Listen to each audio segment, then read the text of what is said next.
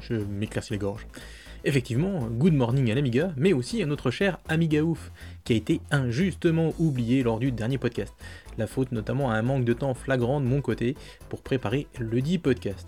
En effet, bien que j'avais vu ces envois de photos et de vidéos faits en live durant l'Amiga 34, d'ailleurs au péril de son forfait téléphone helvète, ben je l'ai zappé, évincé, chanté, mis aux oubliettes, bref, je l'ai oublié. Alors voilà, j'ai pas grand chose à dire de plus si ce n'est que je vous mets ben, les liens qui vont bien vers ces photos et ces vidéos dans la description et que je vous invite tout particulièrement à aller regarder la vidéo où Amiga Ouf interview NS à propos de MorphOS NG, la fameuse version donc de MorphOS pour euh, AMD 64 bits. Voilà. Donc euh, bah, good morning Amiga et good morning Amiga Euh, good morning également à Pixel Vixen parce que apparemment euh, je ne savais pas mais elle parle en français ou elle comprend le français donc elle va nous écouter donc ben, bonjour à Pixel Vixen dont je reparlerai un petit peu en fin de podcast. sinon cette semaine c'est le magazine Forbes qui parle de la Vampire V4 rien que ça mais il y a aussi d'autres trucs hein, comme Ion qui rachète peut-être ExecSG ou voilà encore plus. Je vous dis tout ça et bien plus encore dans la suite c'est promis.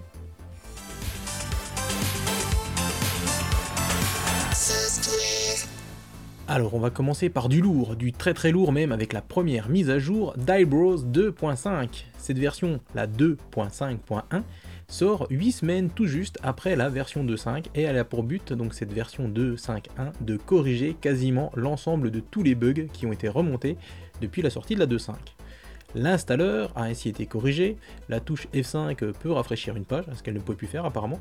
Pas mal aussi de corrections ont été euh, dédiées à MorphOS, on pourra par particulièrement euh, donc noter la JavaScript Library qui est de nouveau disponible en version native MorphOS, mais aussi la gestion des data types 32 bits et du canal, canal alpha pour CyberGraphics version 51 et plus, donc MorphOS mais aussi des correctifs pour OS 4, qui peut d'ailleurs maintenant mettre à jour Eyebrows via AMI Update. On retrouve aussi quelques petits correctifs, enfin bref. Euh, iBrowse refonctionne également sous Amiga OS 3.0. Par contre, le problème de plantage d'AMI SSL V4.4 avec un 68020 ou un 68030 sans FPU n'est pour l'instant pas résolu. Et ils espèrent toujours pouvoir optimiser les fameuses performances de, justement de AMI SSL V4 sur les ordinateurs 68K. Affaire à suivre, mais voilà, on peut, peut voir donc que iBrowse est plutôt bien suivi, hein, puisque voilà, deux mois plus tard, la mise à jour est arrivée. Ça me fait mal, mais je vais quand même le dire. Je vais quand même le faire. Mais, ça me fait mal, hein. Vous voulez savoir quoi? Une news Atari. Atari. Bon, en fait, c'est Emutos qui permet de lancer un système complet alternatif Atari, notamment sur d'autres ordinateurs comme un Amiga avec une Vampire, par exemple eh bien Emutos a été mis à jour et passe en version 0.9.12. Mais n'attendez pas de moi que je vous en dise plus, hein. vous allez voir le lien et puis si ça vous intéresse, vous regardez. Allez, retour sur l'Amiga, enfin, avec la mise à jour de Picasso 96 que personne n'attendait. Picasso 96 passe ainsi en version 2.4.3 et corrige la fonction, alors attention, ça va être compliqué à vous dire, BLT Mask Bit Map Rust Port donc euh, peut-être Blittermask, Bitmap Transport, je ne sais pas, qui cassait en fait avant l'affichage lors d'une copie. Donc euh, normalement euh, l'exemple c'était lors d'un déplacement de fenêtre, donc c'est pas une copie de fichier, hein, c'est une copie à l'intérieur de la mémoire de Picasso 96. Cette mise à jour est gratuite, attention il y a un petit, petit truc, pour les utilisateurs enregistrés auprès de Jens Schoenfeld depuis moins de 12 mois. Voilà. Pour les autres, bah, il faut acheter donc Picasso 96. Euh, du coup, Jens en a profité euh, pour, rajouter aussi une autre info qu'il a divulguée. Euh, donc apparemment, Cloanto semble faire machine arrière. Je ne sais pas si vous vous souvenez, Cloanto disait que eux aussi ils avaient la licence pour Picasso 96. Donc apparemment, pendant un dîner qui se serait tenu lors de la Miga 34, Michael Battilana aurait, donc devant témoin, reconnu que voilà, il allait changer euh, donc le, on va dire le, je le mot, euh, le statut euh, donc de Picasso 96 qui était donc mis en donné avec livré avec Amiga Forever notamment pour indiquer que finalement c'était bien la version shareware. Voilà, donc pour l'instant pas de modification du côté de, de enfin j'ai rien vu. Donc bref. Mais est-ce que les relations s'apaiseraient un petit peu? Nous allons voir. Le blog dédié à l'Ami West a-t-il fait une boulette? Ou a-t-il annoncé la chose trop tôt? Ou bien s'est-il pris les pieds dans le tapis et raconte-t-il n'importe quoi? Le suspense est total, mais l'annonce est assez savoureuse pour que je vous la partage quand même, en sachant que Matthew Lehman l'a toutefois contredite, sans que le blog de l'ami West n'ait été modifié. Donc selon eux, selon eux, oula, il est belle, belle cette liaison, selon eux, selon eux, euh, Ion aurait en effet fait l'acquisition d'Exec SG, le kernel qui est utilisé par Amiga OS 4. Et le truc marrant, c'est que c'est Steven Soli, qui a été débarqué de chez Hyperion il y a quelques temps, qui serait à la tête de l'équipe qui développerait Exec SG. Ils y annoncent aussi que donc, les prochaines versions de Exec SG, tout en restant compatible avec euh, Amiga OS 4, hein, apportera la gestion du multicœur, du 64 bits, de la mémoire RAM au-delà de 2 Go, etc., etc. De nouveau, affaire à suivre. Papiosaur a mis la main sur une version de M-Player MorphOS que je n'ai pas vu passer. En effet, il s'agit de la version 1.3.0 qui date euh, bah, de mai, pas de mai du tout, qui date de novembre 2018. Alors je ne sais pas où il l'a pêché, mais en tout cas c'est dispo sur le MorphOS Storage avec des changements qui sont quand même pas foufou. MPlayer et MainCoder ont été mis à jour avec les dernières versions en date, donc de novembre 2018, et FFmpeg est passé lui de la version 3.0.0 à la 3.0.12. Et voilà, c'est tout. Mais bon, c'est bien d'avoir un MPlayer à jour. Allez, on termine les news logicielles avec euh, cette dernière news dédiée à MorphOS. Euh, je vous avais dit la semaine dernière que B-Word était dessus, et bien ça y est, ScumVM 2.1.0 est désormais disponible pour MorphOS. J'ai pour ma part testé Blade Runner et ça fonctionne. Bon, je suis pas allé bien loin, mais ça fonctionne quand même. Merci à la ScumVM Team et merci à B-Word pour ce portage qui a dû faire chauffer son PowerBook plus plus. voilà, merci B-Word.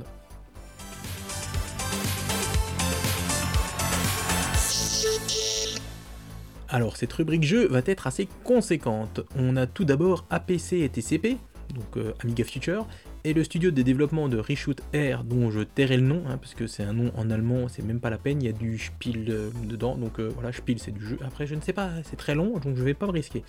Donc ATCP et le studio de développement de Reshoot Air ont annoncé que Reshoot Air, justement, arrivait dans deux nouvelles versions. Tout d'abord, il y a une version sur deux disquettes pour Amiga 1200 ou 4000 qui n'ont pas de lecteur CD, cette version est appelée la Reshoot Air Classic Disk Edition et peut être installée du coup sur un disque dur via les disquettes. Elle est vendue 35 euros, TVA comprise, chez Amiga Shop, donc APC et TCP, auquel il faudra bien évidemment ajouter les ports. L'autre version est une version numérique pour Aros, mais pour Aros qui tourne sur un 1200 ou un 4000 ou bien sur une carte Vampire, puisqu'il faut avoir une compatibilité AGA et 2 mégas de mémoire type. Donc Reshoot Air Aros a d'ailleurs été testé avec brio sur une Vampire V4. Cette version est vendue 30 euros, TVA comprise et forcément du coup sans les frais de port parce que c'est une version numérique. A noter que le tapis de souris et le poster Reshooter sont eux aussi disponibles sur la boutique d'ATCP et d'ATC et TCP. Ce bon vieux Cosmos, coucou Cosmos, a partagé sur Twitter un lien vers une vidéo d'un nouveau jeu Amos appelé Rotator, entièrement réalisé par Timothy John Gilbert. Donc il est au concept, au design, à la programmation, au graphisme et à la musique. Euh, ce jeu fonctionnera sur un 500 plus au mini et il proposera 64 couleurs à l'écran, 8 mondes, 80 niveaux et de multiples choix pour finir un niveau, mais aussi une option qu'il appelle le replay automatique qui vous permettra en fait de refaire le niveau en automatique et de reprendre la main juste avant de mourir. Euh, le jeu proposera également un système de sauvegarde. Le jeu, qui sera installable sur disque dur, vous demandera donc d'incarner une balle rebondissante, on dirait, qui devra récupérer tous les diamants avant d'arriver à la porte de sortie dans des niveaux qui commencent à se remplir d'un liquide. J'aurais dit de l'eau, mais c'est pas vraiment de l'eau, donc voilà, faut faire attention. La jouabilité a l'air vraiment à la hauteur, hein, sur le peu qu'on voit sur cette vidéo, et les graphismes assez bien chiadés quand même. Chiadés, ah, c'est pas facile à dire, chiadés. Euh, une version dite collector, donc en boîte avec disquette, est prévue et sera disponible prochainement sur le site de Psytronic dont d'ailleurs le logo de Psytronic reprend euh, la graphie de Psygnosis. Euh, Indie Retro News a également fait un article ce mercredi sur Rotator avec des captures d'écran et autres, donc je vous mets le lien dans la description. Crypto Mage est un futur jeu qui est fait sous Hollywood et qui va débarquer sur tous les systèmes Amiganoid, c'est comme ça qu'ils le disent. Il s'agit en fait d'un jeu de cartes à la Magic the Gathering euh, qui est doté de graphismes pour les cartes vraiment splendides, comme dirait Jim Carrey dans The Mask. La bêta ouverte est prévue pour novembre et les développeurs ont d'ores et déjà lancé un appel pour traduire le jeu, qui n'est d'ailleurs pour le moment pas encore traduit en français. Donc ben, comme d'habitude, hein, on va suivre ça de près. Allez, un nouveau jeu pour nos amis arrosiens qui le valent bien. Saint Seiya Death and Rebirth est un beat'em up tournant sous open board basé sur la licence des Chevaliers du tout. Pardon. Donc vous devrez y contrôler un des 5 chevaliers de bronze. Donc j'ai commencé à regarder un petit peu. Bah en fait c'est un beat'em all quoi, beat'em up. Donc euh, ouais ça peut être sympa. D'ailleurs si ça marche sous open board, je me dis que ça doit pouvoir fonctionner après sous, euh, sous, sous, bah, sous open board, sous MorphOS, sous Amigo S4 tout ça. Donc euh, à voir. Acube vend sur son site internet la version boîte du jeu The Secret of Middle City. Middle City, Middle City, Middle, Middle plutôt, c'est le plus joli. Un point and click développé sous Hollywood par Stefano Buonocor, qui est décédé il y a peu avant de voir son jeu publié, malheureusement. Donc bah, grosse pensée euh, à sa famille, à ses amis, euh, Stefano Buonocor. Voilà. Donc euh, on avait déjà parlé, je crois, de The Secret of Middle City il y a très longtemps dans des vieux podcasts. Voilà. Donc le jeu est donc en vente sur le site donc je vous disais de Acube. La boîte contient donc la version Amiga OS 4, MorphOS et Aros, mais comme c'est un jeu qui est fait sous Hollywood, vous pourrez aussi récupérer, après l'achat, la version Windows ou macOS sous réserve d'envoyer un mail pour en faire la demande. A noter que le jeu dispose d'ailleurs d'une version française et il est vendu 12 euros plus 8 euros de frais de port. Aladdin nous a fait le pitch rapide du jeu que je vous redonne ici. L'histoire se situe dans une ville de montagne dans l'ouest des États-Unis. Linda Patton, fille de Monsieur Patton, ingénieur respecté, a soudainement disparu sans laisser de traces. Le joueur, dans la peau de l'agent du FBI Cox, explorera de nombreux endroits et rencontrera les habitants de la ville pour recueillir des informations et résoudre l'affaire. Voilà. Obligement a mis en ligne la traduction d'une entrevue avec Matt Furniss, le zikos derrière les musiques de jeux tels que Lemmings, Smash TV, Mortal Kombat ou encore Cool Spot ou Double Dragon. Il y revient sur ses années Amiga et Mega Drive, explique qu'il a même participé à, la conception de personnages, de niveaux, ce Kid notamment, mais aussi il revient sur sa façon de travailler à l'époque, etc. Je crois que je vous le dis assez, souvent, voire à chaque fois, mais c'est super intéressant et je vous invite donc à aller euh, jeter un oeil sur cette inter, bah, c'est un mélange entre entrevue et interview. C'est interview, interview. Voilà, c'est un mélange entre les deux. C'est parce que je n'arrive pas à me décider. Le mag de MO5 a mis en avant une entrevue, cette fois-ci faite par retrogamer.ca. C'est celle de Hervé Lange, l'homme à qui l'on doit Bat et Bat 2, entre autres. Il s'agit ici d'une entrevue filmée, donc vous avez de la veine, vous, n'allez pas être obligé de lire. La démo du jeu Black Dawn Rebirth, jeu distribué par Double Sided Games, est désormais disponible. L'attrait de cette démo est d'ailleurs d'être un niveau spécifique qui ne fait pas partie du jeu final. Vous pouvez donc la télécharger et y jouer, vous ne vous divulgacherez pas l'histoire, comme disent nos amis canadiens, québécois plus exactement. Et d'ailleurs, si vous voulez acquérir la version boîte disquette de ce jeu, sachez qu'il en reste encore 43 exemplaires sur le site du distributeur. Allez, pour terminer cette rubrique, je tenais à vous partager un correctif qui a été fait par K1200RS21 concernant Reshoot Proxima 3 dont on parlait la semaine dernière. J'avais en effet, dit de la... Hmm, enfin, vous voyez ce que je veux dire, j'avais dit une bêtise. En fait, le jeu n'est pas de Richard Lovenstein, le développeur de Reshoot et Reshoot R, en fait, Richard Lovenstein n'est que, entre guillemets, hein, entre parenthèses, que le, codeur. Euh, Proxima était au départ un jeu de Kevin Saunders, qui a travaillé et qui travaille toujours sur les graphismes, mais comme il n'avait plus de codeur, il s'est tourné vers Richard, euh, donc euh, le développeur de Reshoot. A noter d'ailleurs qu'au départ, Proxima 3 ne ressemblait pas à un jeu reshoot.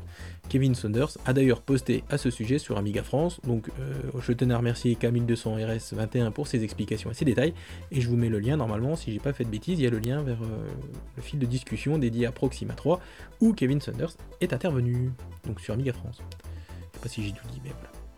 Allez, on va pouvoir passer à la rubrique matériel.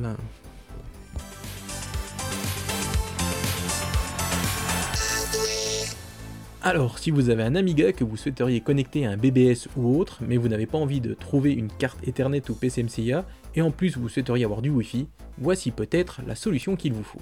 Le Retro Wi-Fi SI, qui est vendu par Simulant Angleterre, au prix de 33 livres anglaises, vous permet d'accéder au réseau Wi-Fi via votre port série RS232, le tout en émulant un modem EYES, acceptant des débits allant de 300 à 115 200 baud, rien que ça. Bon, le site ne dit pas si on peut réussir à configurer Miami Roadshow pour l'utiliser et aller sur Internet, l'Internet mondial, hein, mais bon, cela ne me semble pas, personnellement moi-même, impossible. Euh, donc s'il y en a qui veulent tester, ben, qui viennent nous le dire, hein, ça peut être sympa. Alors là, j'avoue que je suis resté comme deux ronds de flanc. En effet, Forbes, le magazine, parle de la Vampire V4. Bon, Je suis pas sûr que ce soit directement repris dans le magazine, mais Marco Chiappetta, qui avait écrit euh, d'ailleurs un article précédemment sur euh, la vampire, euh, donc a écrit un article, encore une fois, sur son site qui est hébergé chez Forbes. Et d'ailleurs, en faisant une recherche sur le site de Forbes directement, on fait une recherche directe sur Forbes.com, en tapant le mot Amiga, ben, cet article ressort. Donc voilà. donc cet article revient notamment sur l'ouverture des précommandes de la Vampire V4.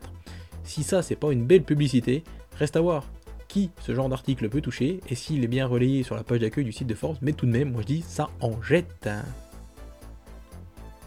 Allez, voici un petit matos bien sympathique. Il s'agit d'une coque de protection pour Amiga 500 en plastique qui épouse parfaitement les formes de votre Amiga 500 et le protège de la poussière et des autres saletés qui pourraient se glisser entre les touches de son clavier. La coque a un imprimé bleu foncé bleu clair sur lequel une inscription Game Over en rouge et blanc ressort vraiment bien. C'est disponible chez Relec pour 39 francs suisses ou 36 euros. Allez, on va terminer avec un nouveau financement participatif qui vient tout juste de tomber avant que j'enregistre ce podcast. Euh, donc c'est un nouveau financement participatif sur Kickstarter. Celui-ci est pour un clavier d'Amiga 500. Et là vous allez me dire, encore un truc pour des touches de clavier. Eh bien en fait, pas du tout. Ou alors pas tout à fait, puisqu'il s'agit d'un clavier dans son intégralité et qui plus est compatible avec les touches Cherry MX. Si vous êtes dans les 100 premiers, eh bien pour 100 dollars australiens, soit 62 euros, plus 15 euros de port, je crois, vous avez un clavier mécanique complet avec ses touches. Bon, avec, un avec une disposition de touches UK ou US. Euh, par contre, on peut éventuellement, si beaucoup de personnes demandent un même clavier, par exemple le clavier FR, euh, ils pourront éventuellement produire ces touches. Ou alors il vous faudra acheter donc le clavier complet et puis acheter à côté les touches Cherry Mix qui vont bien, tout en sachant que les touches de fonction, vous devrez utiliser les touches du clavier euh, donc acheter sur Kickstarter puisqu'elles sont apparemment spécifiques.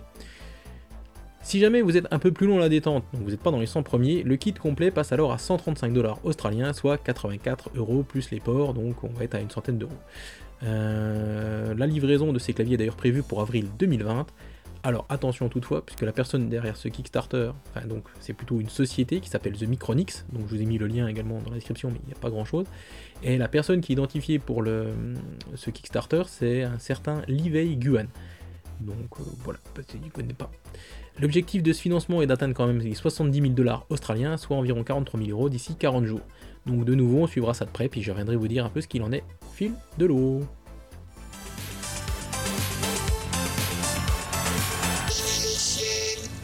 Allez, une petite rubrique émulation, toute, toute, petite, pour vous parler de The Amiga Workbench Simulation, aka TOS, euh, qui passe en version 0.3.2.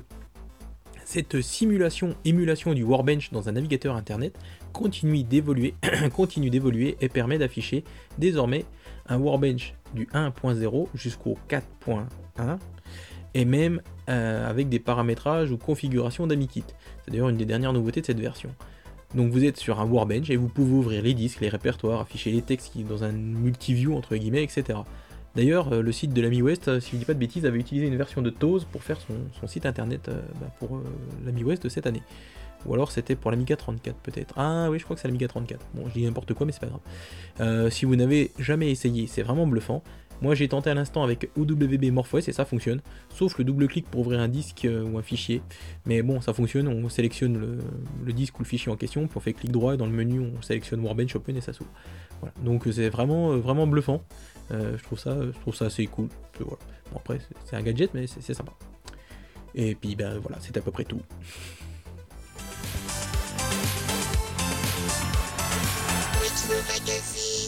Pour cette nouvelle rubrique coup d'œil dans le rétro, voici quelque chose que je ne fais que rarement. Mais là, cet édito du numéro 18 d'Amiga News, je ne pouvais clairement pas passer à côté, et vous allez vite comprendre pourquoi. Alors, donc c'est donc l'édito du numéro 18 d'octobre 2019, pas du tout, 1989, donc d'Amiga News, donc, euh, qui s'appelait d'ailleurs A News Tout pour Amiga. Euh, donc voici cet édito qui n'est pas signé. Euh, les nouveaux Atari STE sont sortis et comme prévu, ils ne sont pas spectaculaires. Au mieux, l'Atari se hisse à un niveau sonore plus proche de l'Amiga et son affichage s'améliore, mais n'arrive toujours pas au standard que nous connaissons. L'Atari ST est une excellente machine pour certaines applications, mais il lui manque la magie de l'Amiga. Nous ne, sommes, nous ne nous sommes pas trompés en disant l'année dernière que l'Amiga n'a pas de concurrent sérieux pour les années à venir dans le royaume de la création personnelle. C'est le Macintosh qui l'approche le plus, mais il restera toujours condamné par ses origines monochromes et monotaches. Pour en faire une machine qui ressemble un peu à l'Amiga, il faut tourner en Unix et dépenser une petite fortune. Là aussi, le Mac est une excellente machine pour certaines choses, mais ce n'est pas la machine à création extraordinaire pour l'homme ordinaire. Ça, c'est l'Amiga. Malgré, ou peut-être à cause de, son génie, la route sera longue avant que l'Amiga s'adapte parfaitement à l'homme. À l'heure actuelle, il faut encore avoir le courage de piocher dans le shell de temps en temps pour retrouver les traces du chemin suivi par cette bête sauvage. Mais l'Amiga est éminemment adaptable. C'est pour cela que d'ici 5 ans, l'Amiga 500 risque fort bien de se trouver dans des millions de foyers, équipé d'un 68030 et 5 mégas de mémoire, avec un DOS capable de prendre un débutant par la main et de le guider, et avec une Logitech de rêve pour tout le monde. Ni Atari, ni Mac, ni PC n'ont les capacités de base propices à une telle évolution. Félicitons donc ceux chez Commodore Business Machine qui croient en ce potentiel et qui paraissent, de par leurs travaux sur le DOS 1.4 et autres améliorations, décidés à emmener l'Amiga vers cet avenir. Bon, vous aurez compris pourquoi je vous ai lu ça, hein, c'était juste parce qu'il y avait une petite bâche sur l'Atari STE, ça m'a bien fait rire. Voilà. Allez, juste pour le plaisir, euh, il précise là-dedans que ce numéro, donc d'Amiga News, a été mis en page sur Amiga avec l'aide de Professional Page, Deluxe Paint 3, ProWrite 2, euh, QED, Butcher, Quarterback et une imprimante laser writer. Voici, voilà. Et ben voilà, c'était tout pour cette rubrique euh, coup d'œil dans le rétro. Enfin, moi, ça m'a bien fait rire. On va pouvoir passer à la rubrique d'hiver.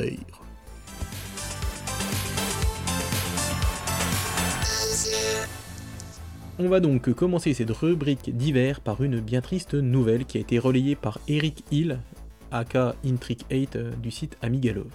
En effet, il s'agit de la mort de Rudolf Rudy Lowe, euh, monsieur Kickwork, qui est décédé le 11 septembre dernier à l'âge de 66 ans. Euh, donc, ben, donc ben, voilà. toutes nos pensées vont à sa famille, à ses enfants. D'ailleurs, ces derniers souhaitent partager son travail avec le monde et ils ont d'ores et déjà créé un petit site internet où vous pourrez télécharger ses créations, dont la disquette Kickwork et son manuel, mais aussi des outils qu'il avait fait pour Windows 98 et Windows ME. Pour rappel, la disquette Kickwork permettait de ne faire qu'une seule disquette pour démarrer un Amiga 1000 sous le Workbench, combinant ainsi un Kickstart et un Workbench, d'où son nom Kickwork. Donc ben, euh, rest in peace, hein, Rudy, et euh, pense à serrer la main à J-Miner à faire une caresse à Michilao.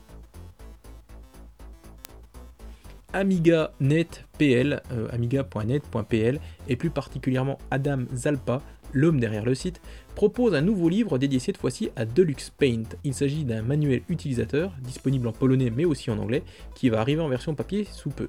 Ce livre de près de 250 pages revient sur les versions 3, 4 et 5 du célèbre logiciel de dessin d'Electronic Arts, apportant un éclairage tout particulier aux nouveautés qui avaient été introduites à l'époque pour gérer au mieux l'ECS puis l'AGA.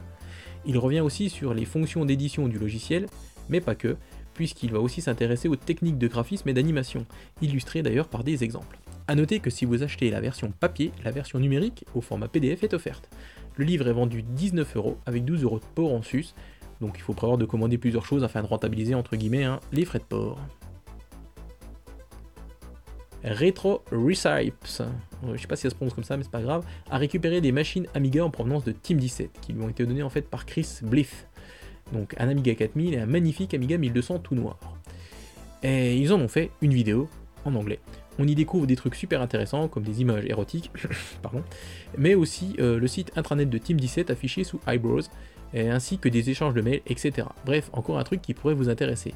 D'ailleurs, euh, je tenais à remercier Michael euh, Parla Greco d'en avoir parlé sur Facebook et sur le fameux groupe Amiga pour toujours and Beyond. Le prochain numéro d'Amiga Future, le numéro 141 de novembre-décembre, se montre un peu.